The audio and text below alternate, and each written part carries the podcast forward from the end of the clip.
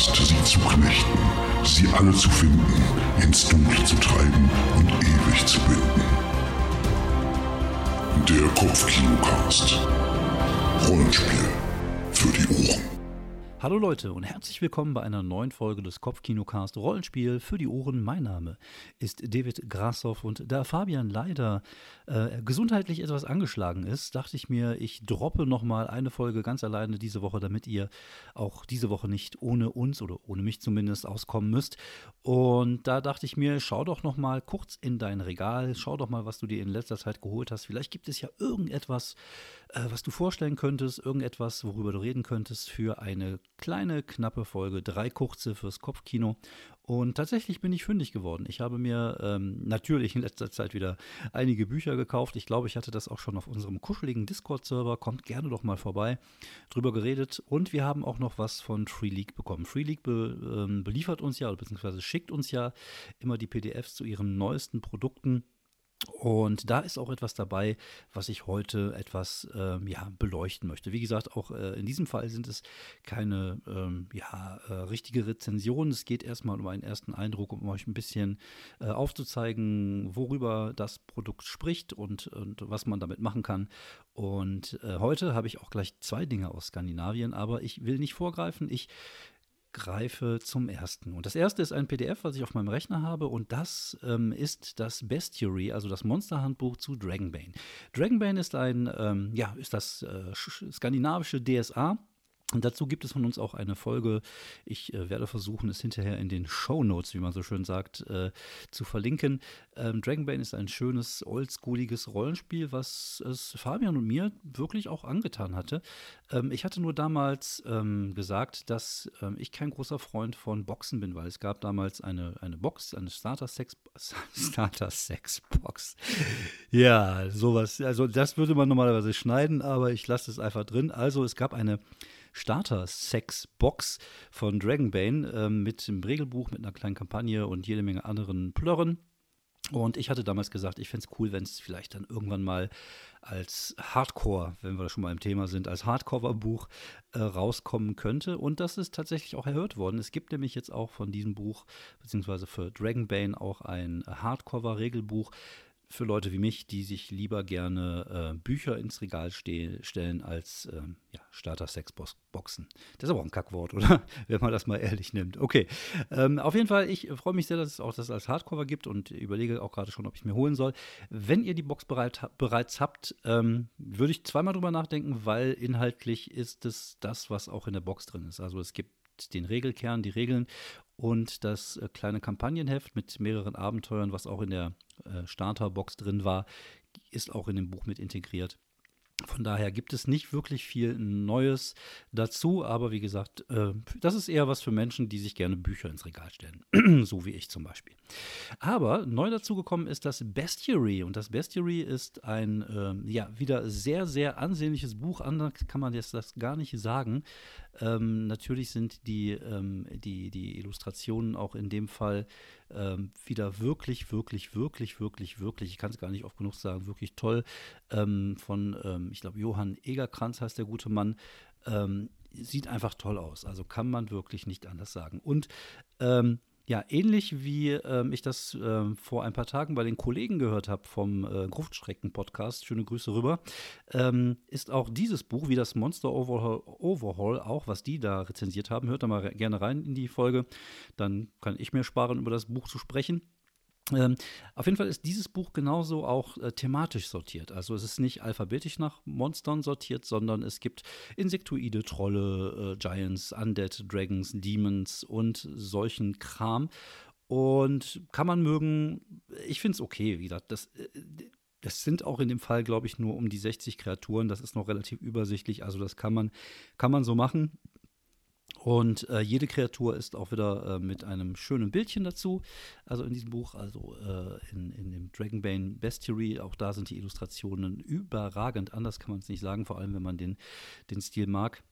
Und ähm, das erste, was mir aufgefallen ist, es gibt auch dort wieder einige spielbare Völker neue. Nämlich äh, die ersten beiden Kapitel, die sogenannten Nightkin und ähm, ich glaube noch diese äh, Tierwesen ähm, sind jetzt auch spielbar. Das bedeutet, dass in der äh, Beschreibung der jeweiligen Monster, beziehungsweise sagen wir mal Kreaturen, das passt irgendwie besser, der jeweiligen Kreaturen stehen nicht nur, ähm, was sie können, was sie, welche Eigenschaften sie haben, sondern ist auch immer eine Spezialfähigkeit dabei, wie auch äh, jedes andere Volk bei Dragonbane eine Spezialfähigkeit hat. Ähm, und ja, das kann man dann spielen. Also neben den Menschen, Halblingen, Zwergen, Elfen, Mellards, das waren diese äh, Entenwesen und den äh, Wölflingen, kann man jetzt auch Orks, Oger, Goblin, Hobgoblin, Froschmenschen, Karkion, äh, ich glaube, das sind so Fliegemenschen, äh, Katzenmenschen, Lizard People, also Echsenmenschen und Satyre spielen. Und die haben halt auch alle jeweils besondere Fähigkeiten. Die ähm, Einträge sind meistens doppelseitig. Es gibt ähm, auf jedem, äh, in jedem Eintrag der Kreatur gibt es äh, ja die üblichen Infos, also die Werte, was sie können, wie sie aussehen. Es gibt so einen kleinen Flufftext am Anfang, damit man sich so ein bisschen reingrooven äh, kann. Es gibt hier und da auch ähm, Tabellen, wie zum Beispiel beim, beim Goblin gab es die Möglichkeit mit dem W6 mal eben einen Namen irgendwie auszuwürfeln für den guten Goblin. Ähm, ja, und es gibt äh, jede, für jedes, ähm, für jedes Wesen gibt es auch ähm, Abenteuerideen. Die sind relativ übersichtlich. Also es ist jetzt nicht so, dass man da jetzt ähnlich wie bei Monster Overhaul sich irgendwie durch drei Tabellen durchwürfeln äh, äh, kann, sondern die sind wirklich ähm, ja, relativ einfach gehalten und es sind meistens immer nur so ein, zwei Ideen. Ähm, was ich ganz besonders cool finde, sind, es gibt immer jeweils eine Tabelle, also bei einigen Monstern gibt es so Monster Attack Tabellen. Das bedeutet, die machen halt besondere Angriffe, wo man halt draufdrücken kann. Zum Beispiel gab es irgendwie ein Wesen, was in einer Höhle anzutreffen ist und es bewegt sich dann halt so viel, dass dann irgendwelche Fledermäuse noch äh, wach werden und auch die Charaktere angreifen. Also solche Geschichten. Es gibt einen kleinen Text zu Random Encounter, wo man diese äh, Wesen treffen kann. Und ja, alles in allem ist es ein stabiles, hübsches Buch. Es ist halt, finde ich zumindest, etwas ähm, ja, unoriginell. Ähm, Gerade in Zeiten wie heute, wo wirklich irgendwie, wo es ja irgendwie tausend verschiedene Monsterhandbücher gibt und natürlich die Klassiker ähm, von, von, von D&D und, und von mir aus auch DSA, ähm, und, und was da jetzt so an Kreaturen hier angeboten wird, zum einen, es sind jetzt nicht wirklich super viele. Ich glaube, im, im Endeffekt sind es auch nur 140 Seiten ähm, oder 150 Seiten und es sind ungefähr 60 Kreaturen, aber das ist halt alles schon irgendwie da gewesen. Und äh, ich finde, da ähm, hätte man der Welt zuliebe, die ja etwas Besonderes ist, es gibt immerhin dort äh, laufende Enten, also gut, Enten laufen ja eigentlich immer, aber auf zwei Beinen laufenden Enten und spielbare Enten hätte ich mir vielleicht da ein bisschen mehr, ein bisschen interessantere Sachen irgendwie, ja, äh, erwartet. Also zum Beispiel jetzt bei den äh, Untoten gibt es Geister, Ghule, Zombies, Mumien, Skelette, Vampire, White sind, glaube ich, ähm, äh, was ist das nochmal? Ich weiß es jetzt gerade nicht, und Will of Wisp.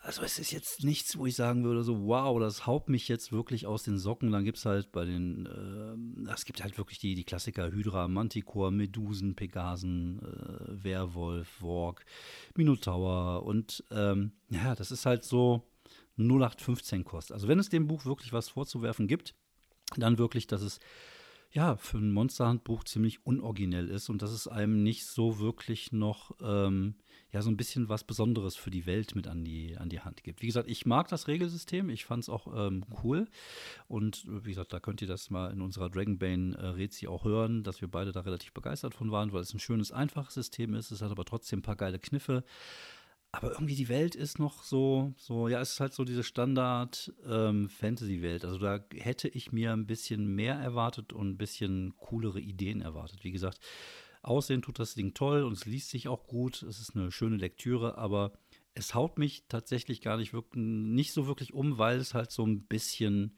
ja so 0815 Monsterhandbuchware ist. Leider. Muss man sagen, leider, leider. Aber ähm, ja, wie gesagt, wenn ihr Dragonbane spielt und ihr ähm, immer das richtige Monster oder die richtige Kreatur zur Hand haben wollt, dann solltet ihr auf jeden Fall da mal reinschauen. ähm, ja, es ist ein, ist ein, ist ein, schönes Ding, aber äh, wie gesagt, ähm, ja, ein bisschen unoriginell. Kommen wir zu dem zweiten Produkt, das ich aus Skandinavien auf meinem Tisch habe, wobei das nur halb richtig ist, weil ich tatsächlich die deutsche Übersetzung mir geholt habe, nämlich von Tales from the Loop. Sie werden so schnell erwachsen. Also auch das kommt ja von Tree League. ich bin ja so ein Typ, ich kaufe mir dann immer Rollenspiele und sammle die und spiele die nie. Und Tales from the Loop ist wirklich eins dieser Rollenspiele, für das ich, glaube ich, inzwischen fast jedes Buch habe. Ich habe sogar das 80er und 90er Buch aus Frankreich mir äh, besorgt mit den französischen Städten und äh, ja, das äh, steht bei mir im Schrank, aber so richtig zum Spielen komme ich nicht. Ich bin aber irgendwie, mag ich das trotzdem. Also ich mag, wie gesagt, zum einen erstmal diese 80er Jahre Geschichten immer sehr gerne. Und ich mochte auch die TV-Serie Tales from the Loop sehr, äh, sehr gerne. Und den Soundtrack dazu, den höre ich tatsächlich heute immer mal wieder von Philip Glass. Ähm, ja, so ein, das ist ein sehr entspannter, entspannter Soundtrack. Wenn man mal mit dem ICE nach Berlin unterwegs ist, kann man sich den auf die Kopfhörer packen und so ein bisschen wegdösen. Ich finde es eines der schönsten Soundtracks der letzten Jahre. Aber das nur so am Rande. Wir sprechen über Sie werden so schnell erwachsen. Und ähm, das ist ein ein Buch, was ähnlich wie das Deutschlandbuch oder ähnlich wie auch die französischen Bücher nicht nur eine Kampagne beinhalten, sondern auch einen neuen Loop. Und in dem Fall handelt es sich um einen Loop in Großbritannien, in Norfolk. Und das erste Kapitel handelt halt von diesem Loop, äh, wo es herkommt, was es macht und welche Besonderheiten es hat. Natürlich geht man auch hier wieder so ein bisschen drauf ein, welche Besonderheiten gibt es in den 80er Jahren in den äh, Vereinigten Staaten, nee, nicht in den Vereinigten Staaten, in den Vereinigten Königreichen. Genau, ich wollte schon Emiraten sagen, aber ich weiß nicht, ob es mal irgendwann ein Taste from the Loop aus Saudi-Arabien gibt oder so. Ähm, was für Besonderheiten es gibt in den, in den 80ern, was man so gemacht hat und wie die Landschaft so dort ist, so dass man sich so ein bisschen einfinden kann. Äh, des Weiteren gibt es natürlich wieder die üblichen vier Abenteuer und auch hier, ich weiß nicht, ob das bei allen so ist, aber ich habe es so ein bisschen im Hinterkopf, auch hier spielt es wieder in vier verschiedenen Jahreszeiten, so im Laufe eines Jahres. Und ähm, das Abenteuer gefällt mir gut. Ich möchte es natürlich jetzt nicht spoilern, falls ihr das mal irgendwann spielen wollt. Also bleibt es jetzt komplett spoilerfrei. Also ich habe es äh, mir mal so durchgelesen, also quer gelesen.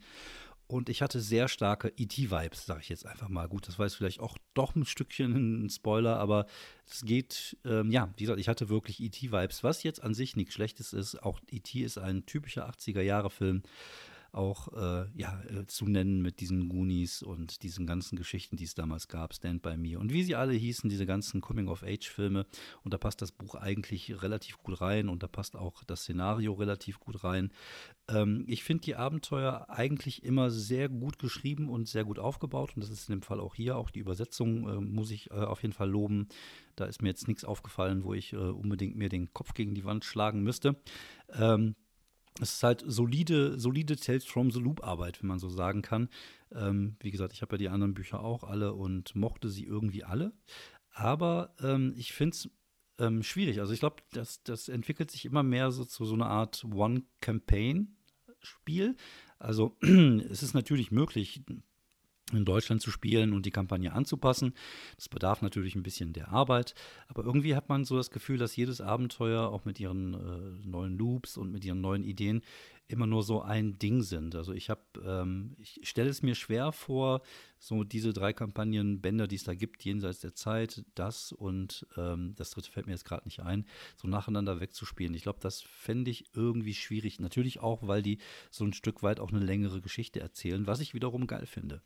Ähm, was man natürlich machen kann, ist ähm, in diesen Kampagnen, und da eignet sich hier das, ähm, so, sie werden so schnell erwachsen, auch natürlich sehr gut, dass man so Zwischenabenteuer mit einbaut. Vielleicht Dinge, die auch äh, so ein bisschen mit dem Metaplot zu tun haben, aber so ein bisschen abweichen. Auch das ist ja so ein, so ein beliebter Serienkniff, dass man einfach sagt, okay, wir haben eine große Geschichte, aber es gibt halt diese kleinen Geschichten, die man zwischendrin erzählen kann. Und das bietet sich dann natürlich an, einfach weil es dann auch wie gesagt, sich das über so eine Zeit lang ähm, so ein bisschen länger verteilt.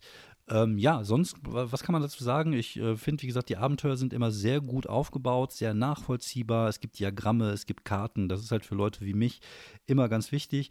Was die Zeichnung angeht, boah, ist es jetzt nicht so meins. Es gibt da auch Charakterporträts drin die variieren. Also wie gesagt, diese Schwarz-Weiß-Charakterporträts finde ich jetzt nicht so mega geil. Die Buntbilder sind natürlich toll. Und ähm, ja, also das äh, ist für jeden, der gerne Tales from the Loop spielt, ähm, ja, fast ein Muss, würde ich fast behaupten. Einfach weil, äh, ja, das ist einfach ein gutes, solides äh, Buch. Ich glaube, ich habe heute viel zu oft solide gesagt. Solide hört sich eigentlich gar nicht so gut an, aber es ist ein gutes Buch und es lädt ein, eine schöne Geschichte zu erzählen.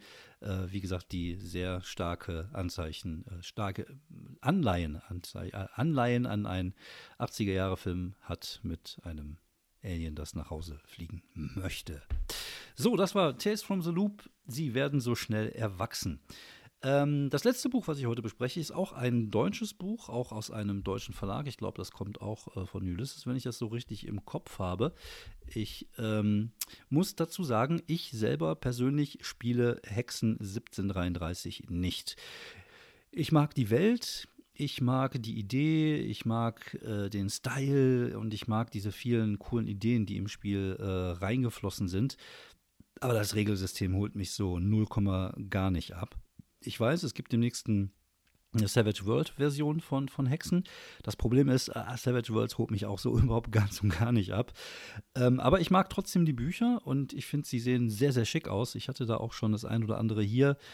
Ähm, habe auch das Grundregelwerk und habe mir jetzt ein Buch gekauft, einfach nur als Inspiration. Und das ist Schaurige Städten. Ähm, auch hier grüner Einband mit so einem goldenen Gedöns drauf, eine hübsche kleine Spinne drauf und äh, so wie die Bücher halt normalerweise aussehen. Und ich mag halt einfach diese, diese Bücher und ich finde gerade so diese, ähm, diese ganzen Hintergrundgeschichten finde ich ganz toll und, und das Ganze ist natürlich auch sehr schön illustriert. Das holt mich immer sofort ab und zieht mich auch immer sofort in seinem Bann. Ähm, was mich halt davon abhält, es zu spielen, sind tatsächlich wirklich die Regeln. Vielleicht irgendwann mal mit einem anderen Regelsystem. Ähm, und das sind auch so Bücher, da komme ich irgendwie nicht dran vorbei. Also ich werde jetzt nicht aktiv mir die Bücher holen, außer in dem Fall, aber da erkläre ich gleich, warum ich das getan habe. Aber wenn ich sie mal für kleines Geld sehe. Bei, bei eBay ist es ja auch, glaube ich, die, die zweite Edition erschienen. Ich hoffe, dass man vielleicht so das ein oder andere noch aus der ersten Edition äh, sich mal schnappen kann. Also ob das jetzt mit den, mit den karibischen Inseln zu tun hat oder mit den Nordseeinseln. Also ich mag immer so diese Mythologie dahinter. Das finde ich immer toll, macht Spaß zu lesen und ich finde sowas immer sehr inspirierend. Und ich kaufe mir manchmal auch Rollenspielbücher nicht, weil ich plane, gewisse Dinge daraus zu spielen, sondern einfach nur, um mich inspirieren zu lassen. Und dieses Buch Schaurige Städten habe ich mir extra deswegen geholt. Es ist ein Buch, was ähm, jetzt nicht unbedingt regellastig ist. Es gibt da hier und da so ein paar Regeln. Ich glaube, für jede der schaurigen Städten, die dort vorgestellt werden, gibt es irgendwie so eine Umgebungsregel, die man ähm, dann regeltechnisch irgendwie mit einbauen kann, ob das jetzt irgendwie mit Nebel zu tun hat, Wind oder was auch immer. Ähm, aber das sind halt die Sachen, wie gesagt, da habe ich ja keine Ahnung von, weil ich das Regelsystem einfach auch gar nicht so wirklich kenne und verstehe. Aber ähm, ja, auch das sind halt einfach Sachen, die man auch, glaube ich, so um, um, umsetzen kann. Äh, was mich wirklich ähm, an diesem Buch interessiert hat, sind auch nicht die Wesen, die es da drin sind, mit den, mit den, ähm, mit den jeweiligen Werten, sondern es, sind wirklich, es ist wirklich eine, eine Ansammlung an schaurigen Städten. Spielt natürlich auch wieder größtenteils in Deutschland. Aber ich finde, das ist relativ unproblematisch. Das kann man ja ohne große Probleme irgendwie anpassen. Das muss jetzt nicht unbedingt eine stürmische Nordseeinsel sein, sondern es kann halt einfach eine stürmische Insel sein. Und ich, ich finde, diese, diese Dinge, die hier drin sind, ähm, die äh, sind, ja, die sind anpassbar. Also man kann sie sogar in ein, in ein Fantasy-Setting reinpacken, man könnte sie sogar in ein äh, in ein modernes Setting reinpassen mit ein bisschen Arbeit. Wie gesagt, ich bin ja eh immer ein Freund, ähm, Dinge zu benutzen, aber die, der eigenen Kreativität trotzdem äh, ihren Lauf zu lassen. Und solche Bücher finde ich halt einfach wirklich geil dafür. Und ähm, ja, in dem Fall bin ich auch wieder sehr begeistert, muss ich sagen. Also zum einen, es sieht natürlich wieder sehr toll aus, die Illustrationen sind toll. Es gibt keine Karten zu den einzelnen Städten. Das finde ich auch gut, dass man selber da so ein bisschen gucken kann. Wobei man braucht ja auch für, für viele Dinge einfach jetzt keine Karten, wenn man jetzt nicht gerade eine Battlemap für D&D braucht. Ähm, und ähm, ja, uh, ich, muss ich muss ein bisschen aufpassen. Ja, ich sitze ein wenig beengt und deswegen mache ich hier gerade komische Geräusche, aber ihr werdet mir nachsehen. Ähm, und jede dieser schaurigen Städten ich glaube, es sind, ich habe jetzt nicht gezählt, wie viele es sind, ich glaube 14 sind es insgesamt, wird beschrieben. Es gibt gewisse Gerüchte darüber, es gibt Abenteuerideen, es gibt Beschreibungen der einzelnen Räume. Ähm, und es gibt immer zu der Abenteueridee passend auch eine Kreatur, die sich dort rumtreibt. Ich lese euch einfach mal so ein bisschen vor, welche äh, Städten es da gibt. Zum Beispiel ähm, das, der verwaiste Leuchtturm, das aufgegebene Spital, der Duellplatz an der Bluteiche, die stürmische Nordseeinsel, das einsame Kloster, das Wirtshaus an der Weggabelung, die verwitwete, die verwitwete, die verwitterte Burgruine, ich bin heute echt gut drauf, äh, der beseelte Spiegelsaal, das geisterhafte Schiff, der düstere Jahrmarkt, die gruselige Menagerie, das finde ich auch relativ cool, ist als so eine Art ja, komischer Zoo.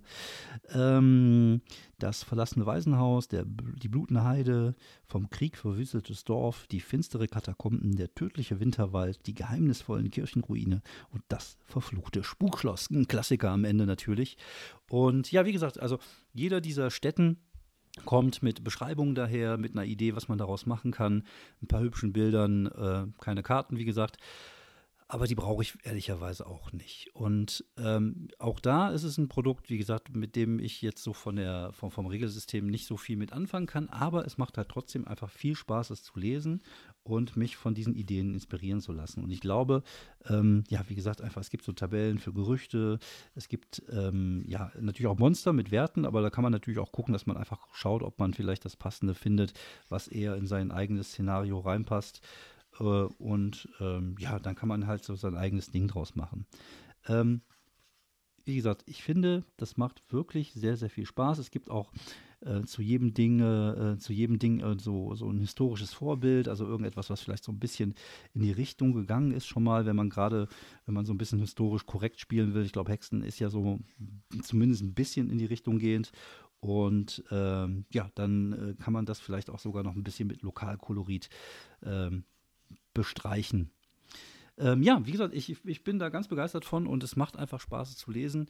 Und ähm, ich mag einfach solche Sammlungen von Dingen. Ich sage jetzt einfach mal Systemagnostik, weil, agnostisch, weil man braucht dafür eigentlich das System nicht. Also man kann es auch ohne, ohne Spaß haben und ähm, das gefällt mir sehr, sehr gut. Äh, des Weiteren habe ich mir auch noch für das Marvel Superhelden-Rollenspiel die Apokalypse von Kang geholt. Äh, habe ich aber noch nicht gelesen. Deswegen sind es heute tatsächlich nur drei Dinge, über die ich spreche. Und das sind die drei Dinge, die ich euch gerade vorgestellt habe. Also, kurzes Fazit: Ich habe mir drei Dinge geholt. Ähm, es ist oft so, ich gebe zu, ich hole mir Dinge, die mir auch meistens gefallen. Das äh, ist natürlich schon so ein bisschen so, ne? Aber ich versuche trotzdem immer ehrlich zu sein. Und äh, ja, wie gesagt, ähm, ich, äh, wir halten uns da mit unserer Meinung eigentlich nie zurück. Ähm, Dragonbane, Bestiary, hübsches Ding, kann man haben, ähm, kann man sich holen. Ich finde es ein bisschen unoriginell. Ähm, sie werden so schnell erwachsen. Schönes Ding für äh, Tales from the Loop und Schaurige Städten.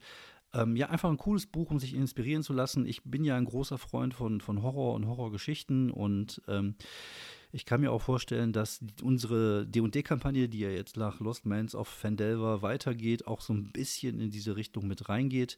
Und da kann man sich ja vielleicht das eine oder andere äh, rausholen und rausziehen um, und in ein anderes Spiel irgendwie einfließen lassen. Wie gesagt, falls ihr äh, coole Sachen daraus findet oder sieht, ähm, schreibt uns gerne mal beim Discord-Server an. Vielleicht äh, kommen wir da dran und vielleicht äh, besprechen wir das auch. Wenn ihr Wünsche habt zu Themen, Ideen für Actual Plays oder was auch immer, äh, schreibt uns bei Twitter an, schreibt uns bei, über Discord an.